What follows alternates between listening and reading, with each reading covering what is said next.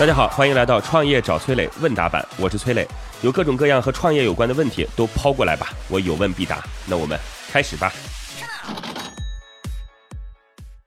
听众赌石小王子。提问说：“磊哥你好，我是云南昆明的，做了很多年的翡翠生意。我把我的熟客客群都沉淀到微信上，有好的货来了之后呢，我会在朋友圈里转发，然后预报几天之后在微信群里进行拍卖，效果挺好的。想问一下磊哥，有没有什么方法可以让我获得更多的客户，让他们更愿意参与到拍卖中呢？”呃，我觉得您现在已经做到就是让用户能够进行良性的复购的阶段了，很好。我觉得这样做下去的话，应该生意会越来越红火。货的，因为购买翡翠生意的人，他还是一个相对来讲比较忠实的群体。对，那这部分算是你不断获取增量用户，然后把他们激活的一种方法了。那还有一种方式呢，我觉得可以去做存量用户。存量用户是什么呢？就存量用户不在您自己的店铺每天络绎不绝门口的客人，不在于说每天来买你翡翠的这些新的用户，而在于说已经在别的那些地方已经。储存下来的、已经沉淀下来的用户，就有一些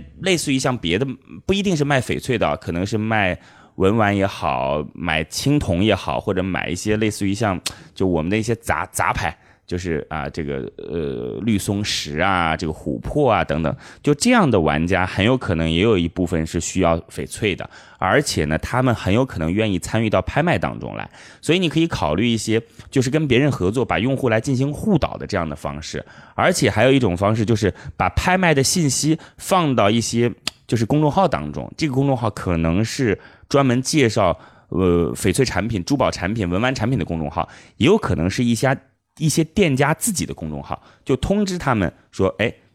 让他们的用户在某一个时间来参与到拍卖，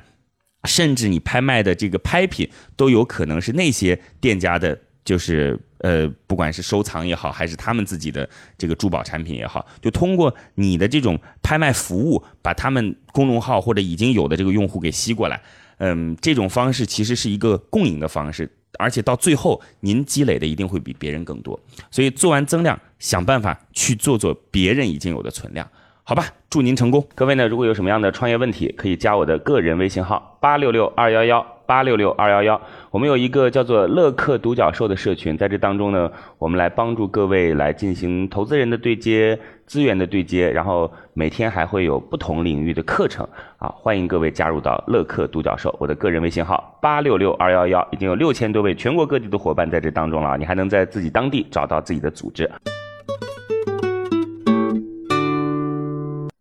网友追风中年提问说。两年前入股了朋友的创业公司，他出力，我出钱。当时他说看中我的技术和资源，在发展的中期可以帮忙，所以让我先出钱入股。现在要求我辞掉原来的工作，到他们的公司里全职工作，但是我并不想。现在朋友说，如果我不来参与的话，就希望我在下一轮融资或者他们引进合伙人的时候，能够无偿的出让我的部分股权。这种情况下，我该怎么办呢？首先呢，想跟您讲，就是在不得到您同意的情况下，整个公司的股权是没有办法进行变更的。就是公司在进行股权变更的时候，所有的股东都要全部的到位，然后类似于像股东的身份证啊，还有什么这个股东的资格证明书啊，签署股权转让协议，然后才能在工商局去办理相关的手续。所以这件事情不是说别人让你无偿来进行转让股份，你就必须按照这样的方式做的。当然，如果这家公司没有什么太大的固定资产，没有什么知识产权的话，完全股东有可能说重新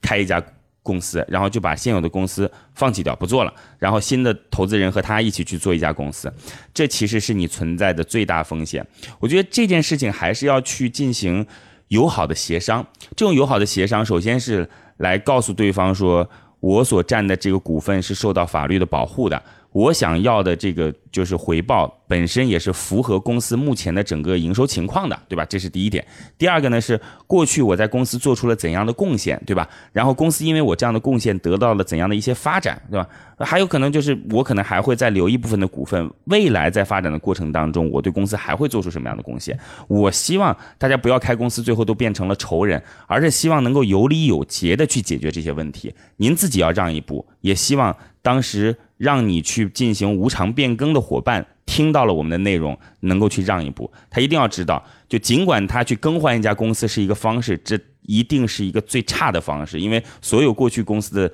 不管是有形资产还是无形资产，通通就没了，然后还在江湖中落下了一个很差的口碑。所以希望您能够把这些东西都转告给他，你们能够做一个友好的协商，好吗？那祝您顺利的解决此事。好的，如果你也有跟创业相关的问题想要问我，可以加我的个人微信号八六六二幺幺八六六二幺幺。不要走开，马上进入创业找崔磊，来听听真实的创业者投资人对接的谈判现场。